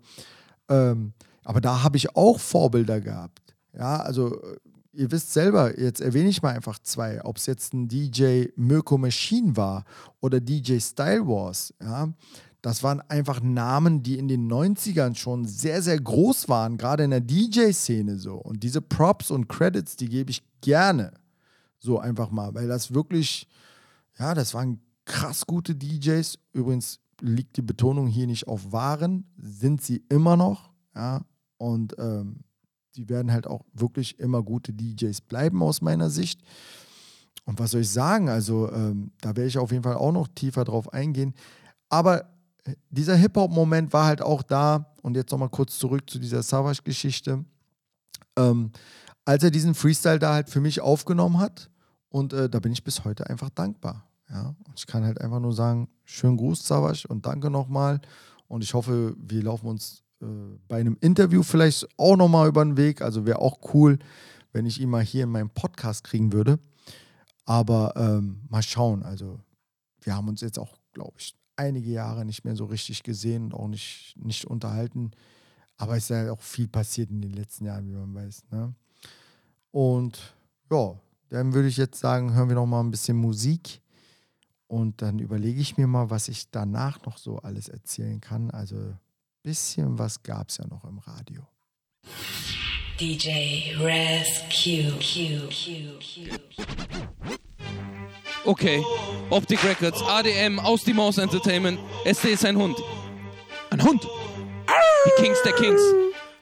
Ich sag mal so, ihr fragt, was hat Money Making mit Rap zu tun? Das hier ist kein Spaß für mich, ich rap für Food. Guck auf die Besten und mach's besser als sie. Wer ist der beste MC? Drüben Jay, doch hier bin ich der Beste, den's gibt. Und vielleicht seid ihr auch hart, doch ich bin einfach heißer. Nicht weil ich talentiert bin, sondern mich einfach steiger. Recorde ein paar Tracks und mach einfach weiter. Und das ist nicht mal Arbeit, das ist einfach, einfach. Ihr könnt einfach heimfahren oder einfach heimradeln und zusehen, wie ich einfach an euch vorbeifahr. So, Zoom, was ihr lacht, laut und schallen, ihr bekommt dick und das Lachen bleibt euch stecken im Hals. Dein Flow ist oldschool, dreckig und alt. Und deine Freundin ist direkt aus dem Wald. Ihre Haut ist fleckig und kalt und schmeckt nach Salz. Hör die wie ein Burger von Mackie D's. Sag mir, was machst du da, Homie? Warum rappst du nicht den Beat? Eins, zwei, drei, vier. Das ist einfach alles, was du brauchst. Ein Stift und Papier und los geht's.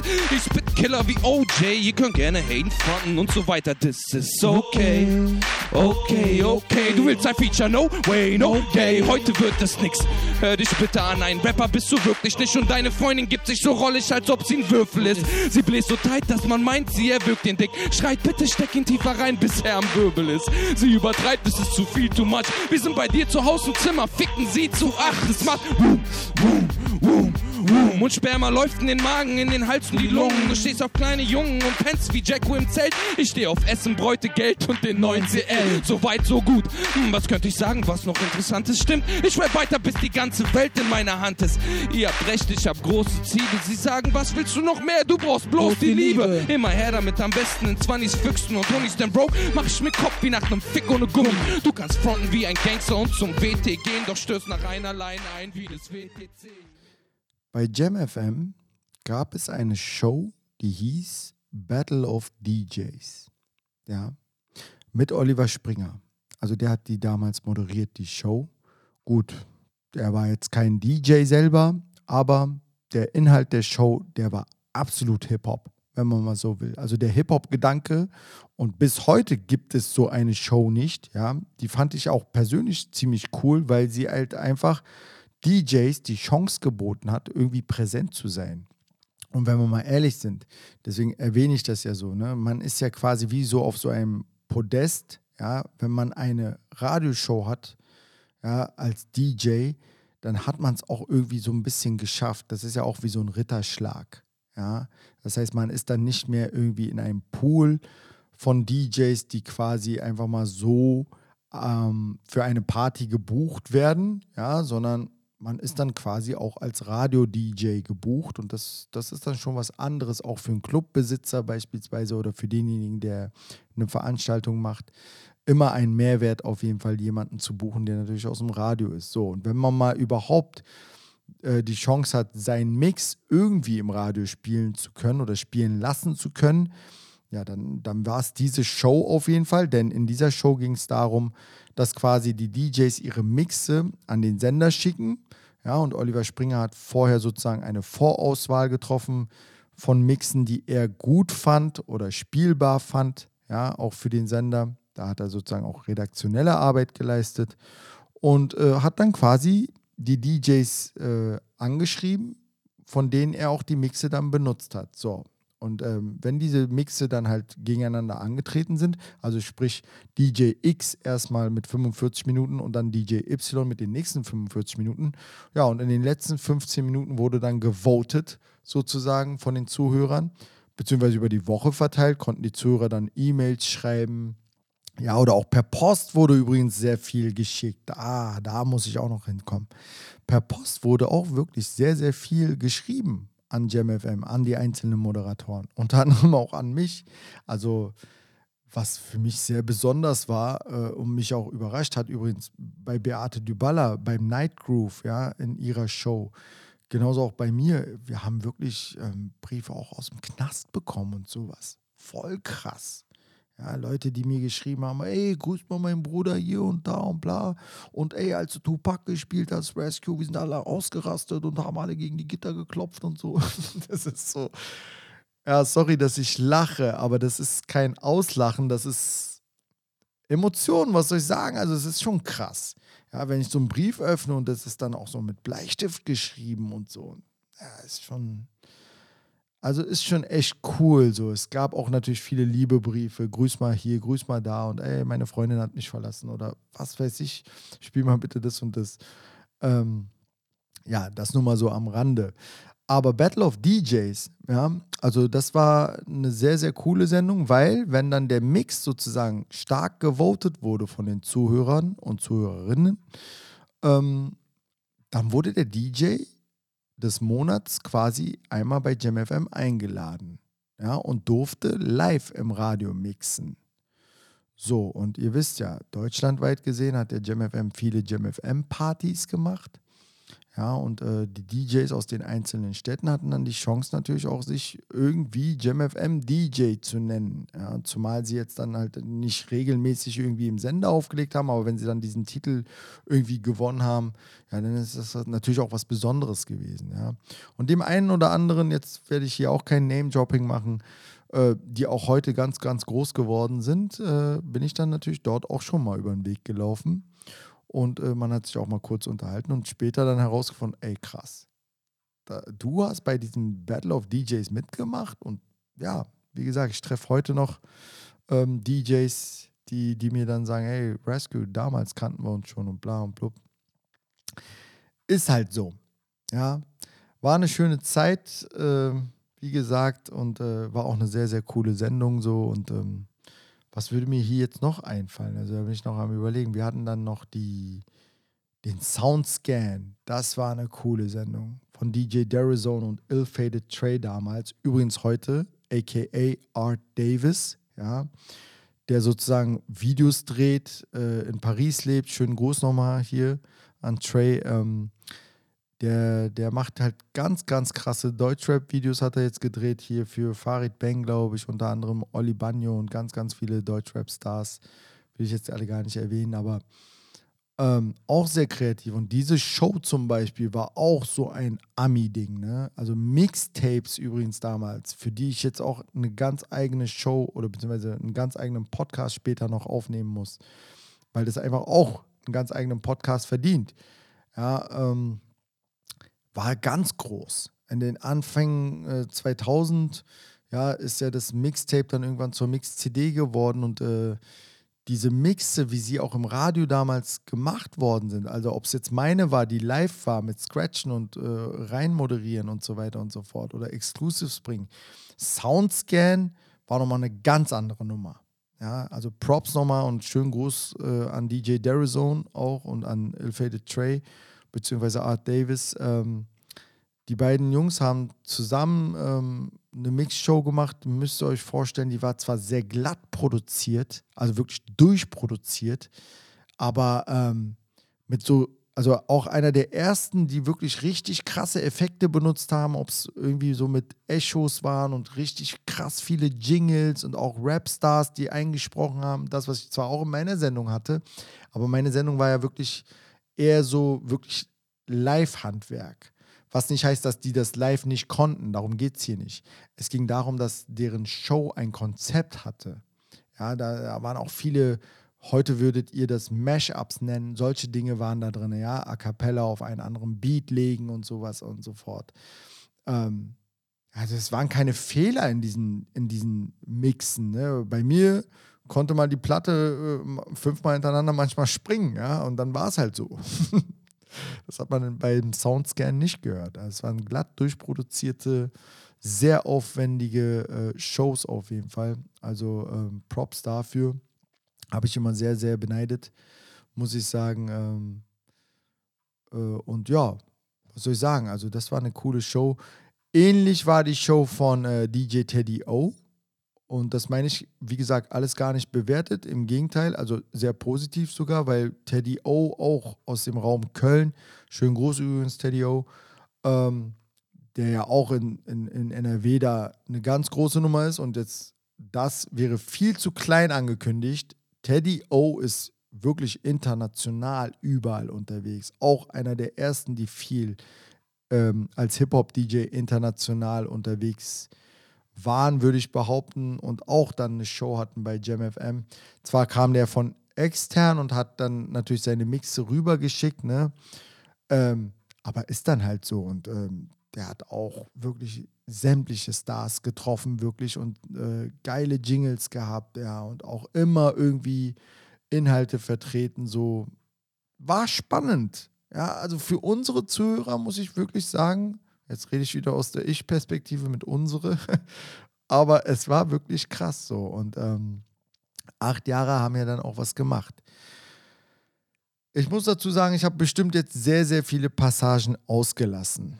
Ja, und äh, habe die acht Jahre, die ich jetzt hier eigentlich beschreiben wollte im Radio, vielleicht ein bisschen mit Hin- und Herhüpfen beschrieben und auch sehr, mit sehr vielen Einwürfen, die vielleicht hätten gar nicht hierher gehört. Aber ihr seht ja, was diese Emotionen halt auch mit mir machen und wie viel ich auch drumherum noch gerne beschreiben möchte, was man wissen muss zu diesem Zeitpunkt, äh, wie man auch gedacht hat und wie man gefühlt hat vor allem. Ähm, ja, und ich hoffe, ich habe jetzt ungefähr ein Bild vermittelt, was so alles äh, in, im Radio los war, so für mich ja, und äh, später muss ich dazu sagen, und jetzt komme ich so zum Abschluss dieser acht Jahre, die ich im Radio war, weil die Frage ja aussteht, warum bist du denn dann raus irgendwann, wenn dir Radio so viel Spaß gemacht hat oder wenn dir Radio so viel bedeutet? Ja. Es war wirklich sehr, sehr schwierig für mich, ja, diese Entscheidung zu treffen, weil, wie gesagt, man hat dann ganz viele äh, ähm, Programmdirektoren gehabt, für die war so eine Radioshow, die übelst Hip-Hop repräsentiert, ja, oder irgendwelche Philosophien hat, mit denen sich der Sender weder auskennt noch identifiziert, meinetwegen, ja, war das halt so ein bisschen schwierig, vielleicht ähm, das im Konzept so zu vertreten, wie es halt auch mit den ganzen anderen Shows war. Also das heißt, viele Spartenshows wurden ja dann auch vor meiner Zeit schon abgeschafft. Ja, also da haben ja nur noch ein oder zwei überlebt ja, sei es jetzt die Deutschrap-Sendung, die auch schwierig zu halten war, glaube ich, für Nico. Ähm, oder auch die Jamaican-Vibes waren halt auch immer so eine Sparte, wo man dann gesagt hat, ja, jetzt kannst du Sonntagabend irgendwann vielleicht machen oder so, aber nicht äh, während der Woche. ja, das ist, war halt krass, ein ständiger, ständiger Hassel auch mit den Programmdirektoren. Ja, also mir ging es ja nicht darum, wirklich dann gehört zu werden, unbedingt, wenn alle gerade Radio hören, weil das wissen vielleicht viele von euch nicht, aber das Aushängeschild der meisten privaten Radiosender vor allem ist immer die Morning Show. Also wenn ihr Werbung seht von einem Radiosender, dann sind es halt immer die, die Morning Show Moderatoren, die ihr auf Plakaten seht zum Beispiel etc. Es ist selten jemand vielleicht, der irgendwie ähm, ja irgendwann abends moderiert oder sonst was. Ja, weil die Morning Shows, die werden halt am stärksten gehört von den von von der von der Menschheit hätte ich schon gesagt, aber ja, weil die Mittelschicht wahrscheinlich auch viel arbeiten geht. Morgens um 6.30 Uhr setzt sich jeder ins Auto und jeder hört natürlich Radio. Sei es beim Frühstücken, ja, oder was auch immer. Also in diesen äh, vier Stunden, sechs bis zehn, sage ich jetzt mal, wird halt viel Radio gehört. Und deswegen, und ähm, dadurch, dass das halt so äh, der Sound ist, den der Sender irgendwie repräsentiert, ja, das wird dann natürlich in die Länge gezogen bis 18 Uhr. Und ähm, die sogenannte Medienanstalt, die sozusagen ähm, misst, wie viele Zuhörer in welcher Stunde zuhören, die ist ja dann auch verantwortlich dafür, ähm, ja, was, was ungefähr, also was die Statistiken des, der Hörerzahlen angeht, etc., damit halt auch der Sender entsprechend Geld verdienen kann oder verlangen kann, was die Sponsoren und Werbung etc. angeht. Aber es würde jetzt zu tief in die Materie hineingehen, nur dass ihr mal ungefähr gehört habt, warum das so ist, wie es ist. Ja, und alles andere, was sozusagen diesen Sound nicht hat, wird dann meistens nach 18 Uhr verlegt. Ja, also wie auch zum Beispiel meine Show. Also meine war ja sowieso am Wochenende meistens um 20 Uhr oder manchmal auch um 22 Uhr. Ja, und äh, so ging das dann halt immer weiter. So, und warum ich aufgehört habe tatsächlich, war der Grund mehr oder weniger, dass ich dann am Ende gesagt habe, ich möchte nicht mehr einfach nur Musik auflegen, sondern über Musik reden. Ich glaube, das habe ich auch in einer der anderen Episoden schon erzählt. Das werde ich jetzt hier kein zweites Mal erzählen. Ähm, aber warum ich es nochmal jetzt erzählt habe, ist, ähm, weil ich tatsächlich danach, ungefähr ein, zwei Jahre danach schon, ähm, mich natürlich auch auf die Suche nach anderen Radiosendern gemacht habe. Und da werde ich jetzt nicht alle Sender aufzählen, bei denen ich mich noch zusätzlich beworben habe. Aber egal, wo ich hinging, habe ich ein Vorstellungsgespräch gehabt, ja. Und äh, ihr werdet es nicht glauben, man wird immer wieder in eine DJ-Sparte reingedrückt. Ja, wir wollen nicht, dass du so viel moderierst und, und du sollst hier den coolen DJ markieren. Reicht, wenn du zwei Stunden Musik machst und bla bla bla. Also mir hat man ja auch gutes Geld geboten, das, das streite ich nicht ab, aber wie gesagt, da ging es mir dann auch wieder nicht um Geld. Also das kann man mir, wie gesagt, an einigen Stellen vielleicht unterstellen, ja, hier wolltest du äh, Geld haben, aber da nicht? Hä? Ne, ich weiß auch nicht, vielleicht ticke ich da ganz anders in der Birne, keine Ahnung, aber es ging mir ja auch nach acht Jahren darum, dass auch meine Zuhörer ja auch wussten, der Typ ist Kult ich übertreibe jetzt vielleicht mal, aber du kannst halt nicht einen Stefan Raab vom Pro7 rausstecken und irgendwie dann einfach bei, bei RTL reinhauen oder den Dieter Bohlen oder was weiß ich, was ich jetzt hier für ein kommerzielles Beispiel nehmen müsste. Aber ihr wisst, was ich meine damit. Ja, man hat sich damit sehr verbunden gefühlt und ich wollte auf einem anderen Sender auch was anderes machen. Ja, und nicht ständig in diese DJ-Sparte gedrückt werden. Zumal ich über Musik einfach mittlerweile zu viel weiß, als dass ich einfach nur Musik auflege. Es hätte mich äh, nicht mehr erfüllt, muss ich dazu sagen, ja. Und das kann ich ja in Clubs immer noch machen, wenn ich möchte. Auch heute noch teilweise möchte ich die Dinge mir aussuchen dürfen und nicht einfach auf jeder Hochzeit, wie man so schön sagt, tanzen. Ja. Und äh, ja, so war das dann. Und ähm, deswegen hat es auch nie wirklich nochmal stattgefunden, dass ich in einem Radiosender ähm, Musik zwar spielen könnte, also ich würde auch viel länger gerne Musik spielen, auch hier im Podcast so. Aber dafür ist der Podcast ja nicht da, dass ich jetzt einfach hier die ganze Zeit Musik vorspiele, sondern äh, in erster Linie halt viel erzähle. Aber in einem Radiosender würde ich deutlich viel mehr Musik spielen, wo ich sage, ähm, dass es ja halt auch ein bisschen aus dem Hip-Hop vielleicht jetzt nicht hinauswächst, aber zumindest in die Roots von Hip-Hop geht, was ich auch hier so ein bisschen versuche anzuspielen. Ja, ähm, und ich sagen kann, okay, jetzt erzähle ich auch mal was dazu. Ja, also sprich, das war der Produzent. Mag nicht für jeden interessant sein, aber deswegen versuche ich auch immer zu sagen, ich versuche ja hier eine Brücke zu schlagen zwischen demjenigen, den es interessiert und äh, demjenigen, den es vielleicht nicht interessiert. Ja, und irgendwie klappt es dann vielleicht auch. Weil alles muss ja irgendwie mal erklärt werden und wir haben hier keine richtigen Erklärbären mehr. also vielleicht bin ich auch so ein Erklärbär, ja, der einfach gerne die Dinge äh, einem Menschen oder einem Zuhörer in dem Fall näher bringen möchte und sagen möchte, ey, pass mal auf, du hast vielleicht ja, das und das übersehen oder ist das vielleicht für dich interessant? Hör doch mal hin. Das hat der und der gemacht. Freunde sagen oft zum Beispiel, Mann, das ist doch unnützes Wissen, was du hier die ganze Zeit irgendwie von dir gibst. Ja, es muss ja auch niemandem was nützen, aber seid mal ehrlich zu euch selber, wie oft scrollen wir äh, im TikTok, Insta, Facebook, YouTube rum und pumpen uns so viel unnützes Zeug rein. Ja, dagegen würde ich schon behaupten, dass das äh, zumindest an der einen oder anderen Stelle mal pädagogisch wertvoll sein könnte, weil ich ja auch gerne Vergleiche dazu ziehe. Ja, und viel auch aus meinem aus meinen Erfahrungen vor allem Alter auch mitgebe und meine Meinung dazu und äh, wie die meisten von euch das heutzutage nennen, Reactions dazu ja, mache und so weiter und so fort.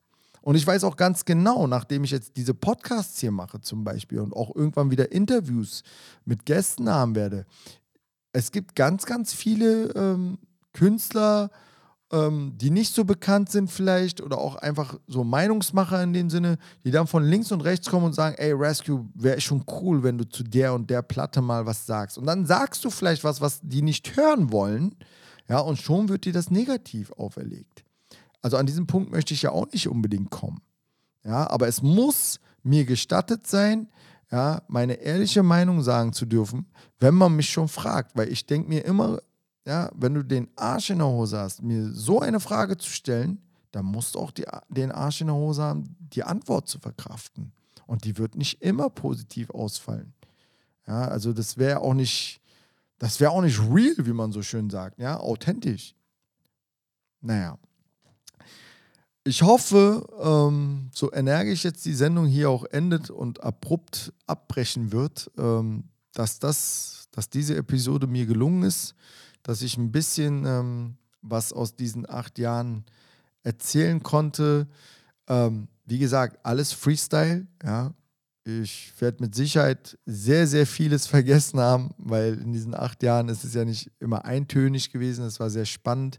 Ich habe zum Beispiel auch jetzt ähm, Clubtouren und solche Geschichten einfach mal weggelassen. Ähm, was soll ich aus dem Nachtleben jetzt groß erzählen? Ich muss euch jetzt nicht irgendwie beschreiben, wie toll es ist, irgendwie vor tausend Leuten aufzulegen, die dann, ähm, teilweise habe ich auch Autogramme verteilt, fällt mir gerade ein, lustigerweise, in einigen Städten. Ähm, ich freue mich, dass ihr auf jeden Fall bis hierhin durchgehalten habt, hoffentlich. Und ähm, ja, schickt mir gerne nochmal Privatnachrichten, wenn ihr wollt, wenn euch irgendwas nicht gefallen hat oder wenn ich euch anregen konnte zu irgendeinem anderen Thema, vielleicht was ihr auch noch gerne hören würdet, dann schreibt mir, lasst uns austauschen. Noch ist es möglich, ja, also das heißt, mein Insta bimmelt jetzt nicht, ich habe jetzt keine Millionen Follower leider. Ja, also das heißt, noch ist es möglich, dass ich nahezu auf jede Nachricht oder auf jede zweite zumindest irgendwie reagieren werde und kann. Ähm, und ja, würde mich freuen, wenn ich da Feedback von euch kriege. Wenn nicht, auch okay. Dann äh, hoffentlich zum nächsten Mal. Und dann bin ich mal gespannt, was das Thema jetzt in der fünften, sechsten, siebten, achten Folge werden könnte. Am Rande von Hip-Hop wurde euch präsentiert von mixtape.de.